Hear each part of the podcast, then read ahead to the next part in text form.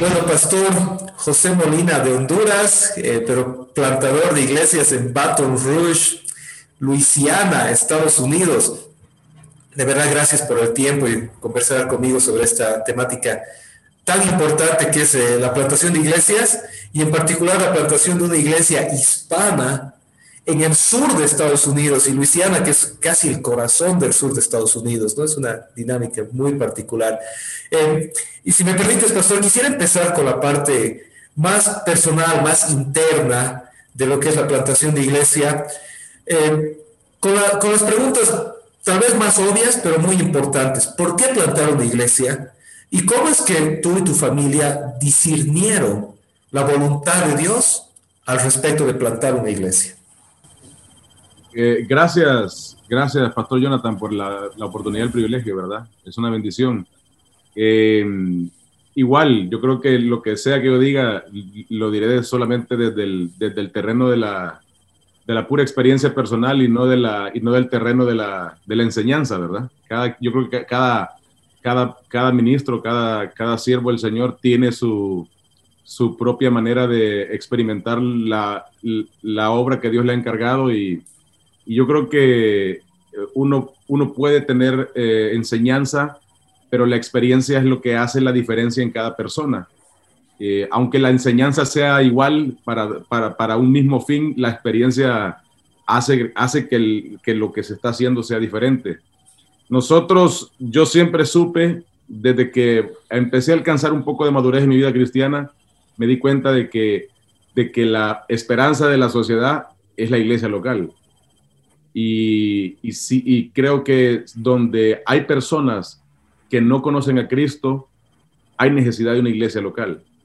Y, y ese fue el deseo nuestro eh, junto con mi esposa, incluso desde antes de casarnos, eh, platicamos que, que, era un requisito prácticamente para si continuaba nuestra relación eh, adelante con mi esposa.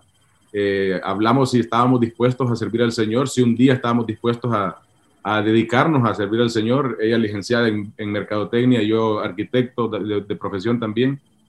Y, sabíamos que por ahí iba, iba a terminar el, el, rumbo de nuestra vida, porque, porque cuando el Señor pone esa, esa pasión, ese llamado en una persona, yo creo que es frustrante vivir el resto de su vida sin hacerlo. Y estábamos eh, prácticamente en ese proceso, eh, incluso habíamos ya ha tenido algunos acercamientos eh, en nuestra denominación, en la Iglesia de Dios, con nuestras autoridades para hacerles, hacerles saber nuestra intención, nuestro deseo de poder servir al Señor eh, pastoreando. Y, y claro, al, eh, nos preparamos, estudiamos, nos, nos íbamos, íbamos, capacitando, preparándonos con credenciales y todas las, todas las cosas eh, logística que implica poder estar listo, pienso yo, para responder al llamado del Señor, principalmente en estos tiempos.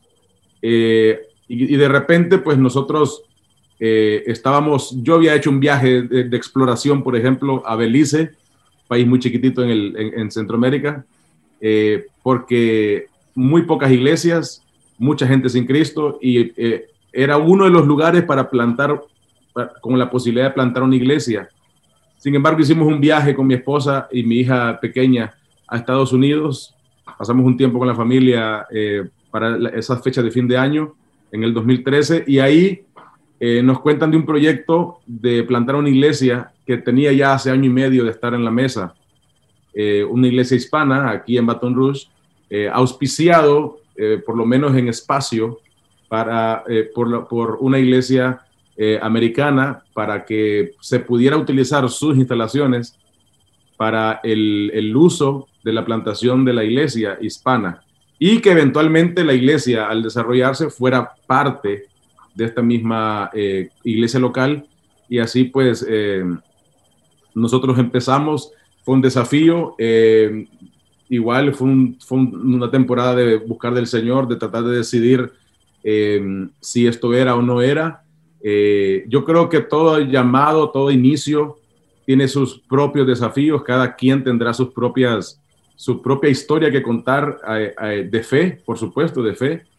Nosotros decidimos aceptar el desafío eh, sin un presupuesto para, para, para sostenimiento, simplemente con un, con un edificio que nos, nos, nos decían eh, está disponible para usarlo, no tienen que pagar una renta, no tienen que preocuparse por los gastos de la luz, del agua, sino que ahí está el edificio, nosotros nos encargamos de eso y, y vamos a pagar los gastos legales de ustedes para que cambie su estatus para poder estar aquí en el país. Y pues nosotros habíamos, eh, veníamos preparándonos hace tiempo también, ahorrando recursos para, con nuestros trabajos seculares, para, sabiendo que un día, porque esta es una cosa importante, porque hay muchas, muchas personas que quieren servir al Señor y hoy están haciendo otra cosa y no se preparan para ese momento que, eh, de estar listos.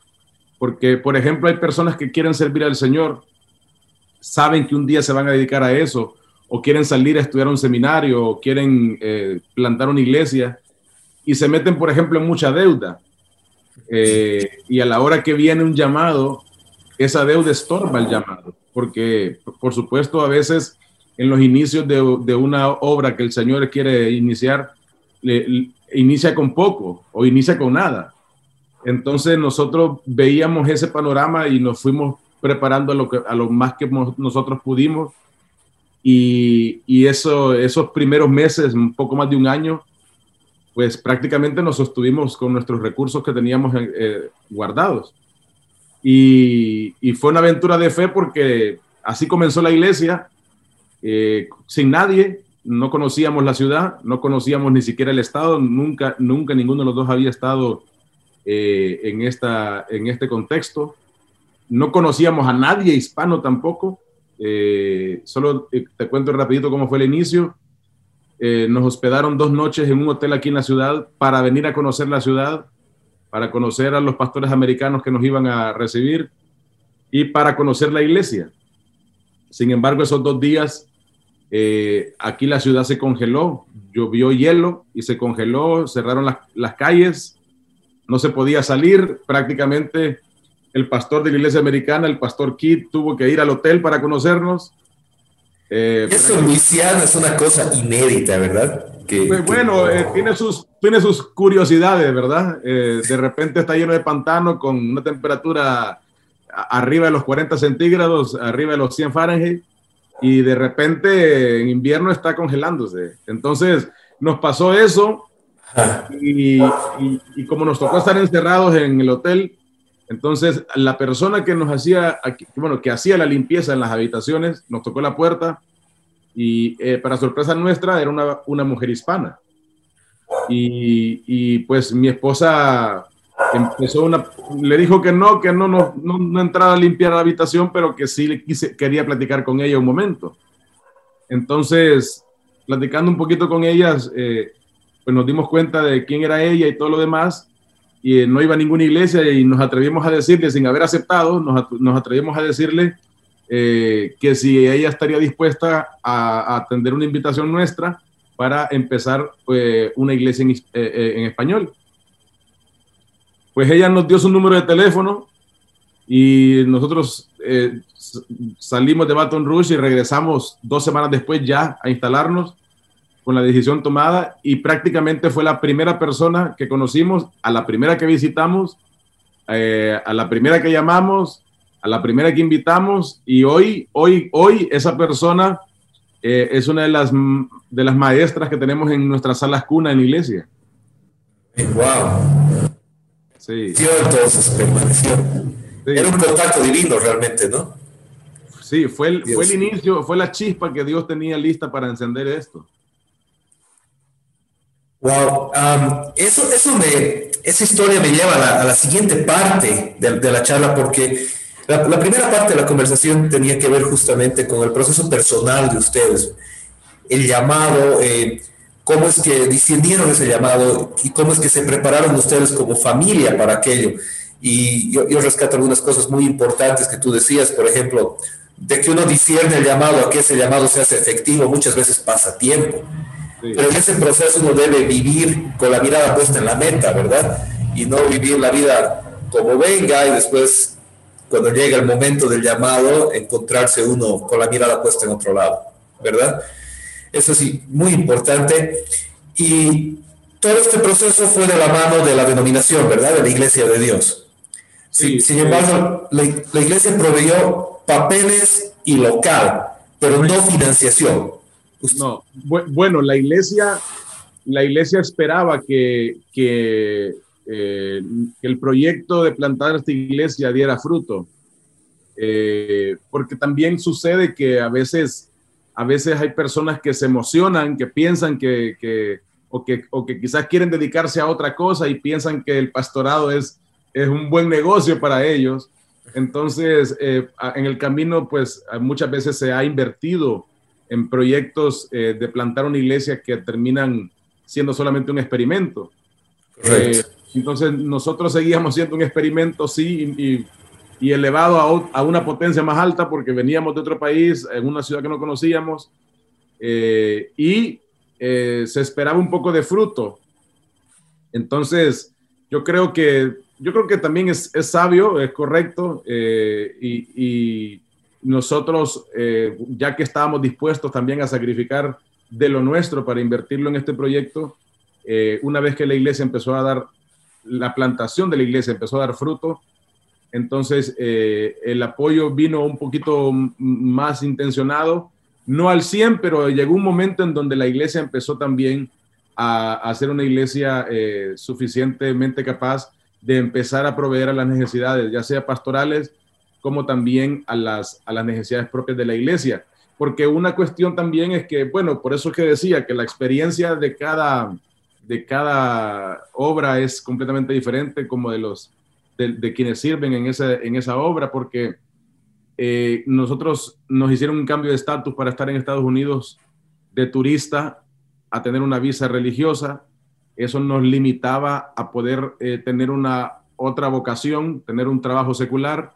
No podíamos hacerlo, era, hacerlo, era contralegal.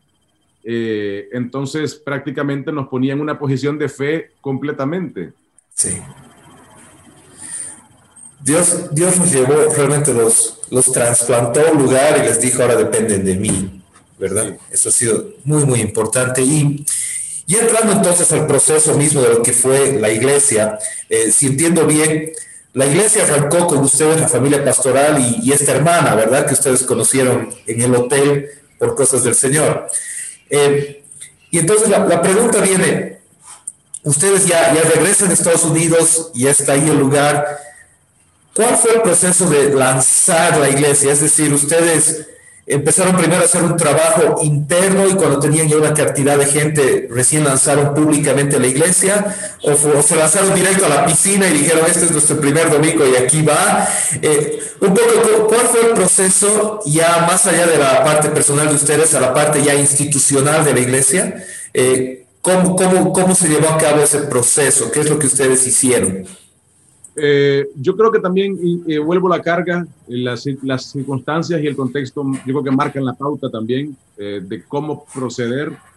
Eh, nosotros teníamos la idea e, e incluso la enseñanza de seminarios y de, y de, capacitaciones de que, de que se, se, podría empezar una plantación de una iglesia en un hogar con un grupo pequeño y poco a poco ir nutriéndose y, y, posteriormente pues eh, conseguir un local y hacerle un poquito más de, de, publicidad a la iglesia. Pero nosotros vimos que teníamos todo, prácticamente teníamos, empezamos en un salón, en un aula de clases eh, que había en la iglesia desocupada. Teníamos ese salón, el salón tenía sillas, eh, teníamos, yo, yo, yo tenía personalmente una computadora, tenía, conseguí un proyector, eh, en la iglesia había una, una, bocina, un parlante que se podía utilizar. Entonces eh, dijimos, ¿por qué no empezarlo ya como iglesia eh, desde, el inicio? Si estamos listos, tenemos la logística, tenemos el, recurso de espacio y, y, que, y que la gente al llegar se iba a encontrar con una iglesia física con un, con un recinto religioso. Entonces, eh, dijimos, eh, pues ya está todo más o menos armado para que nosotros solo trabajemos con la gente. Y, y lo que hicimos fue, eh, nos dimos un tiempo, estuvimos más o menos como mes y medio que eh, estuvimos haciendo un trabajo de conocer la ciudad. Eh, en Estados Unidos la peculiaridad eh, que hay en la mayoría del país, no en la minoría, la minoría es la mayoría, pero la mayoría de la, del país tiene la peculiaridad que, el, que, que los hispanos hay que saber dónde encontrarlos. Porque el hispano no, pues no es, como somos extranjeros, somos un grupo, como se le llama, minoritario, eh, eh, hay que encontrarlos en, el, en, en, en, las ciudades. Entonces, nosotros tuvimos que empezar a conocer dónde encontrar los hispanos, a reconocer, por ejemplo, las, las tiendas donde se venden productos hispanos, eh, a, reconocer, por ejemplo, los vecindarios donde se concentran la mayor cantidad de hispanos eh, y todas esas cosas. Entonces, eh, recuerdo que un hermano cerca en Alabama se dio cuenta del proyecto nuestro y, y, dijo, yo tengo un carro pequeño que se los quiero donar para que lo puedan utilizar. Entonces fuimos a traer el vehículo y con el vehículo pudimos hacer toda este, esta exploración, a conocer entonces nos dimos la tarea de poder empezar a invitar. Eh, fuimos literalmente casa por casa. Yo creo que el trabajo de campo en la plantación de una iglesia, hoy que vivimos en una época virtual, el trabajo de campo sigue siendo, sigue estando en el top. Eh, y yo creo que muchas veces nos, nos desviamos, nos distraímos nos, distraemos por, por la fiebre virtual que tenemos hoy, pero ese contacto personal es irreemplazable definitivamente. Y nosotros eh, estuvimos casa por casa invitando a la gente a esta iglesia, donde no les decíamos que era una iglesia, que era, iba a ser la primera reunión, simplemente les invitábamos a la iglesia y punto. Eh, y empezamos a tener ese acercamiento, repartimos como unas 400 invitaciones para, ese, para ese primer servicio. Y aparte de mi esposa y yo y, y mi bebé que tenía meses, eh, hubimos tres personas más. Entonces, eh, yo creo que ese fue el inicio, así, eh, así fue que lo pudimos ir empezando pero yo creo que la mayor estrategia que nos, nos funcionó y nos sigue funcionando es la relacional, eh, de que una persona nos ayude a conectarnos con otra. Correcto. Eh, Tal vez eso es un poco también dado a la peculiaridad de la comunidad hispana en esa región. Eh, porque mucha gente no sabe que Luisiana, el sur de Estados Unidos, es una, es una región con mucha tensión racial, ¿no? Eh, y, el hispano tiende a ser, eh, por lo menos en mi experiencia, mucho más limitada que la tuya, pero el hispano tiende a ser muy desconfiado. Eh, no quiere ir a lugares donde no siente que, que tiene confianza. y entonces esa boca a boca, persona a persona, relación, creo que ayuda mucho a que la gente empiece a bajar un poco sus barreras y a poder sentirse confiado, sentirse bienvenido, ¿verdad? No sé si me equivoco. No, es correcto, es correcto y, también, y también eh, tenemos, teníamos en ese momento la peculiaridad, la seguimos teniendo porque, porque el que no conoce la iglesia todavía siente eso mismo que tú explicas, porque estamos dentro de una iglesia americana y muchos piensan que, que el americano está en contra del hispano eh, sin embargo, pues gracias a Dios, eh, este proyecto de plantación de iglesia eh, ha sido apoyado también por la mayoría de la, de la comunidad americana que es parte de la iglesia. Y, y aunque no interactuamos mm, con ellos mucho, la iglesia hispana con la americana, pero el simple hecho de, de, de, tener la libertad de operar, de estar ahí, nos ha bendecido mucho para poder avanzar. Y, y por supuesto, eh, es una de las luchas más grandes que tenemos en esta región, en otras partes del país también, pero nuestra comunidad es muy reservada, muy desconfiada, eh, no solamente de la comunidad americana, sino que de la misma comunidad hispana, porque en nuestra iglesia, por ejemplo, tenemos ahora, tenemos personas de 13 nacionalidades y, el mexicano es reservado con el hondureño, eh, el, el, cubano o el puertorriqueño eh, creen que ellos no son, no son del continente americano. Eh, entonces, tenemos una, una, una serie de, de, factores que nos hacen una lucha de desconfianza más fuerte aún dentro de la misma comunidad hispana. Eso complica mucho el ministerio hispano, además, porque para el americano tradicional, al que bueno, nosotros latinos le decimos gringo, si quieres, con todo el respeto, pero para el americano tradicional son, somos hispanos, y punto. Pero el hispano... O incluso mexicanos. O incluso mexicanos, sí. Pero la comunidad hispana, con toda su diversidad de, toda la región del continente americano, esa diversidad también se traslada a, Estados Unidos y, cuesta mucho romper barreras, esquemas, estereotipos dentro de nuestra misma comunidad. Y como dices, el, el guatemalteco mira con reseña al mexicano porque desde su país existe ese recelo. Y, y el argentino eh, se siente italiano, entonces no quiere juntarse con el salvadoreño, por decir una cosa, y toda esa fricción hace que, que una iglesia hispana tenga que enfrentar no solamente todo el tema de lo que es la diferencia en cuanto a lenguaje, cultura, raza con el americano tradicional, sino también las subdiferencias entre nosotros, ¿verdad? Sí.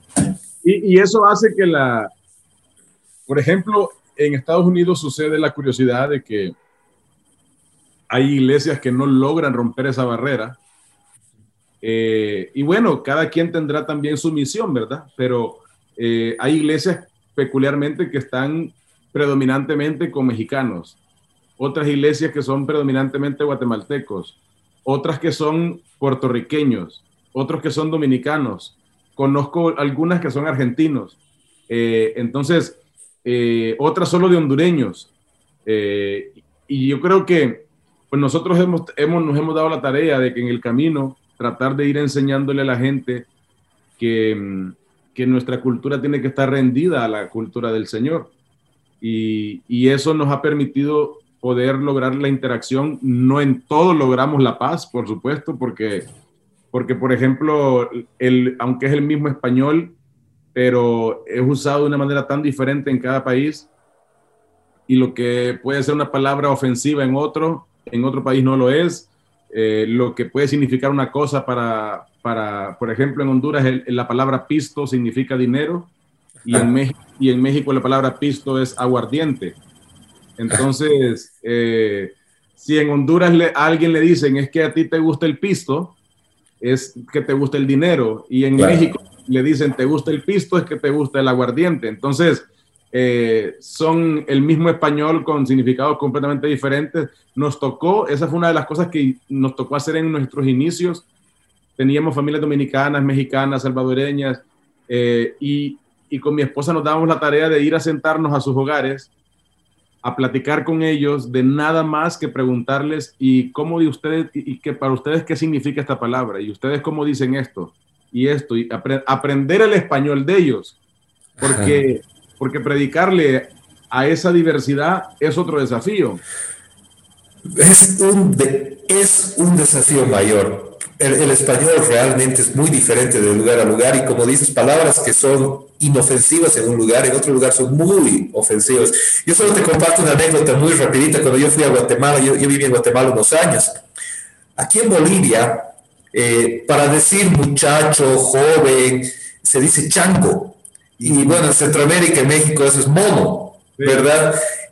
Y además, eh, no sé si será así en Honduras, pero en Guatemala es ofensivo decirle a alguien que se eche. Se tiene que decir acuéstate.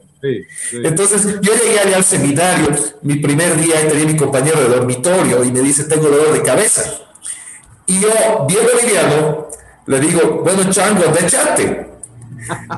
Y fue, se, quejó con el director de, de, varones, porque yo en la cultura de él lo había tratado como un perro, porque al perro se le dice que se eche, y lo había tildado de mono. Entonces lo había ofendido doblemente eh, eh, en una sola oración, que para nosotros es lo más común, ¿verdad? Entonces uno aprende esas diferencias y que son delicadas, porque no es solamente un uso de lenguaje, puede ser algo muy doloroso o ofensivo para una población. Y puedes, y puedes turbar eh, eh, la recepción del mensaje que uno quiere compartir con la gente. Eh, por ejemplo, hay personas que me dicen a mí hoy, y no es que yo lo haga a propósito, ni, ni, cosa parecida, pero hay personas que me dicen, pero usted no parece de Honduras. Eh, yo le digo, ¿por qué? Porque no habla como hondureño, me dice. Entonces yo a veces hago el ejercicio y platico con amigos míos de Honduras y les pregunto si me escuchan como hondureño o no me escuchan como hondureño. Eh, porque a mí en lo personal me ha tocado, por ejemplo, tratar de hablar más como el diccionario. Correcto. Eh, incluso en el, en, el, en, el, en, el, en el persona a persona, por ejemplo, cuando hablo con un dominicano, eh, trato de hablarle con las palabras dominicanas que yo conozco. Entonces, por ejemplo, el dominicano, el dominicano y el, y el puertorriqueño dicen ahorita, ahorita es en cualquier momento después de hoy, en cualquier momento. Y el ahora es, ya. Entonces, para el, centro, para el centroamericano y la mayoría del latinoamericano, ahorita es ahorita, ya. Es correcto. Y el ahora es en cualquier momento. Entonces, es a la inversa. Cuando estoy con un dominicano o un puertorriqueño, eh, pues el Señor nos ayuda, ¿verdad? Creo yo, para tener esa, esa gracia de poder cambiar el chip y tener que hablar con palabras de ellos para que lo que uno está queriendo transmitir sea mucho más fácil para ellos de, de digerirlo. Entonces son, son esas peculiaridades que yo, como yo digo, solo en Estados Unidos uno las puede experimentar porque este es el país de la diversidad eh, llevada al extremo. Correcto. Entremos entonces a la tercera y última parte, que es ya el, Hemos hablado un poco de la preparación personal, familiar, hemos hablado un poco del, proceso mismo de cómo se plantó la iglesia y entremos ahora un poco a mirando hacia atrás, al resultado de dónde estamos hoy. Y algunas preguntas muy, muy concretas. La, primera es, eh, ¿cómo, ¿dónde está hoy la iglesia? Sabemos que ha sido un año de pandemia, ah, pondremos un paréntesis a la pandemia y hablemos de la iglesia, cómo estaba y cómo se percibe ya fuera de ese tiempo de pandemia. No sé si me doy a entender. Eh, y un poco también, ¿qué ha, ¿qué ha, cambiado en ustedes como familia pastoral? Eh, ¿Cuáles han sido los mayores desafíos? ¿Cuáles han sido las mayores alegrías? ¿Cómo han mantenido saludable su relación matrimonial, familiar y su relación espiritual? Eh, una gran pregunta esa, larga, larga con, mucha, con, mucho ingrediente. Bueno, eh, nosotros comenzamos con una iglesia sin nadie. Bueno, yo le hago la, broma a mi esposa y le hago el chiste y le digo, en realidad nosotros no éramos pastores porque hoy es muy fácil atribuirse ese título y hay muchos que no pastorean a nadie y son pastores. Entonces, yo le decía a mi esposa, yo no podré decir mucho gusto, yo soy pastor, hasta que en realidad no, no sienta que estoy pastoreando a alguien. Y, fue un proceso complicado sentirme yo que era un problema mental mío, por supuesto, pero estaba, está, sentirme yo eh, haciendo algo que llenara el título que, que, que, yo deseaba también. Yo deseaba ser pastor pero, pero sentía que todavía estaba corto de llenar el título. Y, y eso nos, eso agregado a que eh, eh, nos sosteníamos nosotros mismos, eso agregado a que eh, no teníamos otra opción, o sea, no es que si no funciona la iglesia, pues me dedico a otra cosa porque no podía. Eso nos hizo trabajar al 100 con la iglesia, al 100 a darlo todo junto con mi esposa eh, empezamos, yo creo que una de las partes, uno de los ingredientes importantes en, la plantación de una iglesia es, el tiempo de trabajo invertido. Eh, por supuesto también el tiempo eh, espiritual personal, pero el tiempo de trabajo invertido creo que determina el, el, lo, lo que podríamos esperar.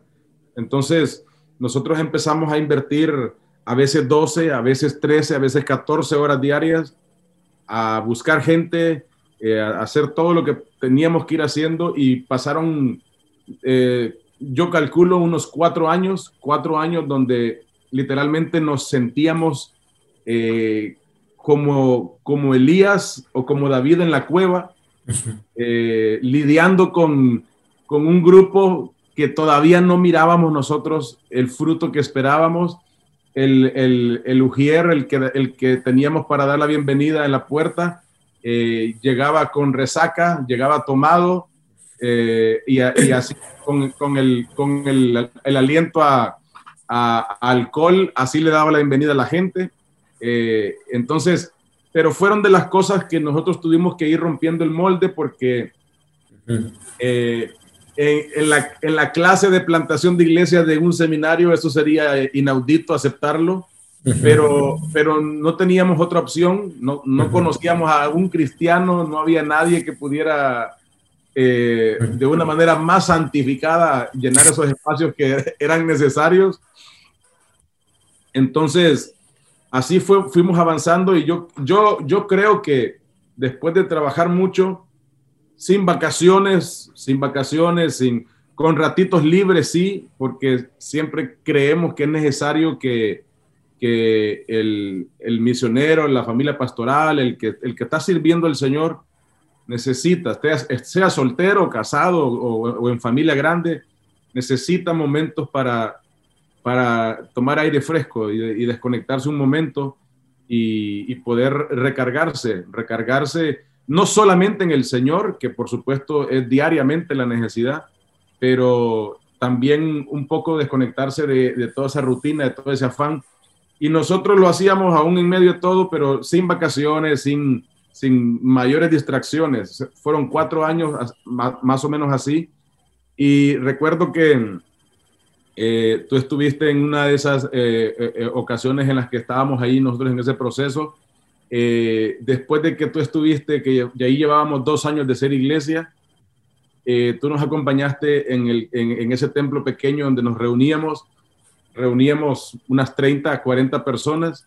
Correcto. Y, y cuando nosotros eh, pasó la inundación aquí en la ciudad y, y trabajamos repartiendo, eh, yo creo que le repartimos ayuda a unas, a unas 3.000 personas hispanas, que teníamos su número de teléfono, teníamos su información, todo. Y la sorpresa es que no llegó nadie de, esa, de toda esa gente a la iglesia. Eh, yo he comprendido, Jonathan, yo he comprendido que la acción social de la iglesia no puede estar siendo vista para alcanzar gente para Cristo. Eh, la acción social de la iglesia es para, como yo lo veo, como yo lo percibo, después de haber entregado 30 contenedores de comida y de ayuda, valorados en más de 2 millones de dólares. Yo digo, eh, si entregando esa cantidad, si, haciendo ese tipo de proyección social en medio de una situación de emergencia, necesidad, no llega nadie, eh, ¿cuánto más hay que invertir para que llegue una persona?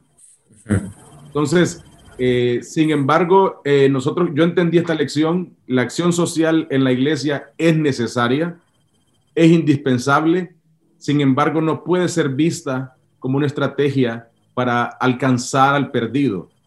Eh, yo creo que la única estrategia para alcanzar al perdido es la convicción del Espíritu Santo en cada persona, inculcada por la palabra que viene a traer esa, esa, esa inyección de fe en la gente. Eh, porque muchas veces nos, nos enfocamos en la acción social y nos olvidamos que si no somos enfáticos en la predicación de la palabra con intensidad, la gente se va a sentir contenta y agradecida con la iglesia, pero no convencida de pecado por el Espíritu Santo. Entonces, nosotros hicimos todo eso, nadie llegó, sin embargo, sigo creyendo en la acción social de la iglesia eh, en su contexto, pero sí comprendí el impacto espiritual de Dios en la iglesia que hace eso sin esperar a cambio. Y dimos el paso de fe después de esa actividad de inundación, dimos el paso de fe de, ocupar un espacio más grande eh, en, la, en, las instalaciones y milagrosamente el Señor en cuestión de tres, cuatro meses, Dios multiplicó la, asistencia a la iglesia y, para ese dos, dos, años y algo ya teníamos una congregación de unas 60 personas. Costó mucho, sí, pero eh, el Señor se ha encargado de ir haciendo la obra que Él tiene que hacer. Y hoy, hoy estamos en el punto de que la iglesia tiene un poquito más de 250 miembros y, y pues un poco más de congregantes. Cuando tenemos actividades masivas más grandes, pues alcanzamos casi las 400 personas, pero, pero estamos en ese punto con lucha, sí, eh, pues hoy, hoy que ya me siento pastor, eh, hoy quisiera, hoy quisiera muchas veces eh, que ya no me llamaran, que ya no me escribieran, pero, pero, bueno, estamos disfrutando la, la, temporada que Dios nos ha permitido poder estar eh, sirviéndole a Él, sirviendo a la iglesia. Y por supuesto no estamos donde queremos estar. Eh, seguimos trabajando duro, seguimos trabajando, invirtiendo mucho tiempo. Gracias al Señor, pues hoy tenemos en la iglesia eh, tres personas trabajando a tiempo completo con nosotros, junto con nosotros. estamos, hemos hecho algunas otras labores de proyección como iglesia y, bueno, yo creo que el balance también es necesario porque al, ver la iglesia crecer, uno como pastor, aprendiz, uno va eh, sintiéndose en la necesidad de tener que atender a todos. Y, la verdad que no se puede, no se puede, uno mismo no lo puede. Y pues nos ha tocado ir aprendiendo en el camino, formando la gente. Em, enseñándoles, creando líderes que nos puedan ayudar a pastorear la gente también.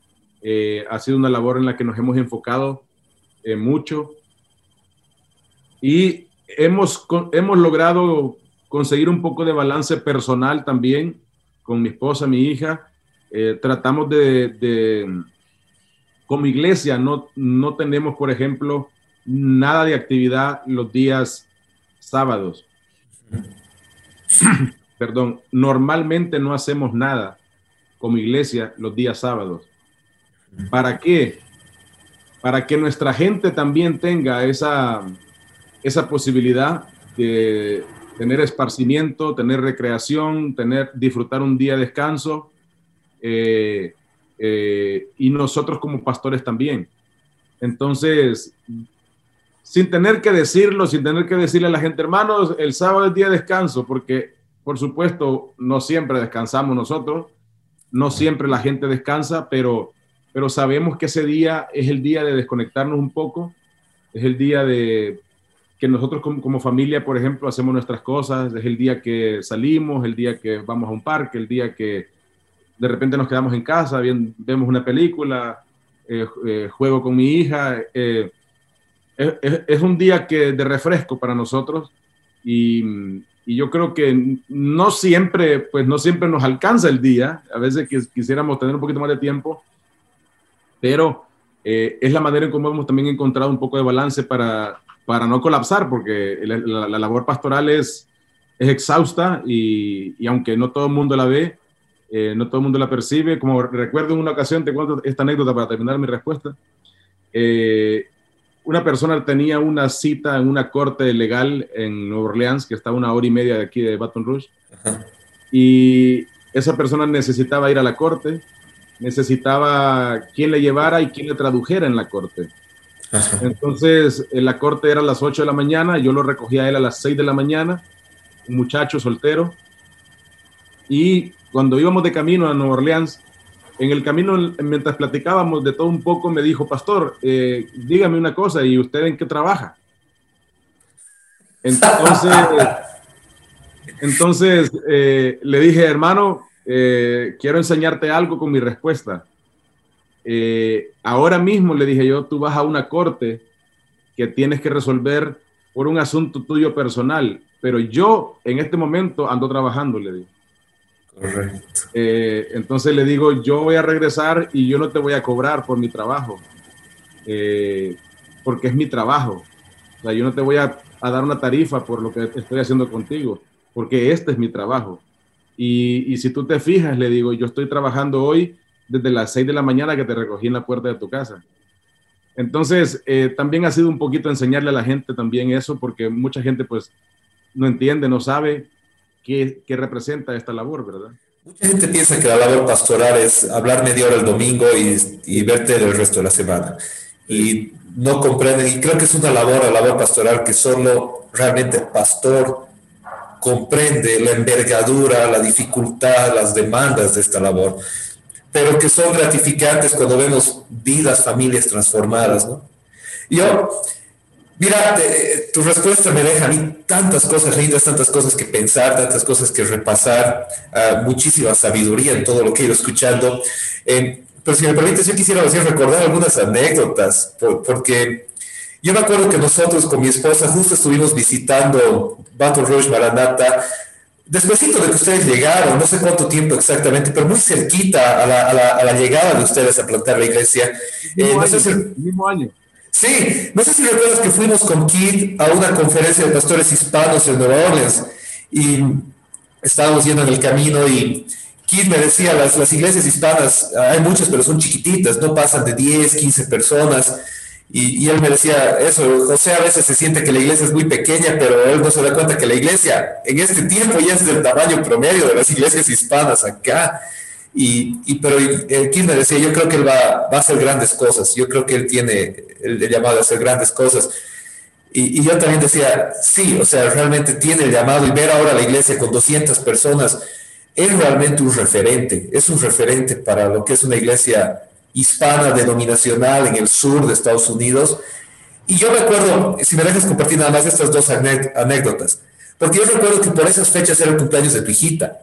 Sí, y, tenemos, y, la foto, tenemos, la foto, Sí, y, yo recuerdo que nos invitaron y, y, era en la cocina, en el salón de la, de la iglesia, y estaban ahí las familias, eran, no eran muchas, cinco o seis familias tal vez, pero yo veía el cariño, el cariño de las personas, cómo realmente las personas estaban ahí y no estaban ahí porque tenían que ir o porque había pastel para comer, estaban ahí porque querían estar ahí y, y, celebraban y se quedaban y se abrazaban.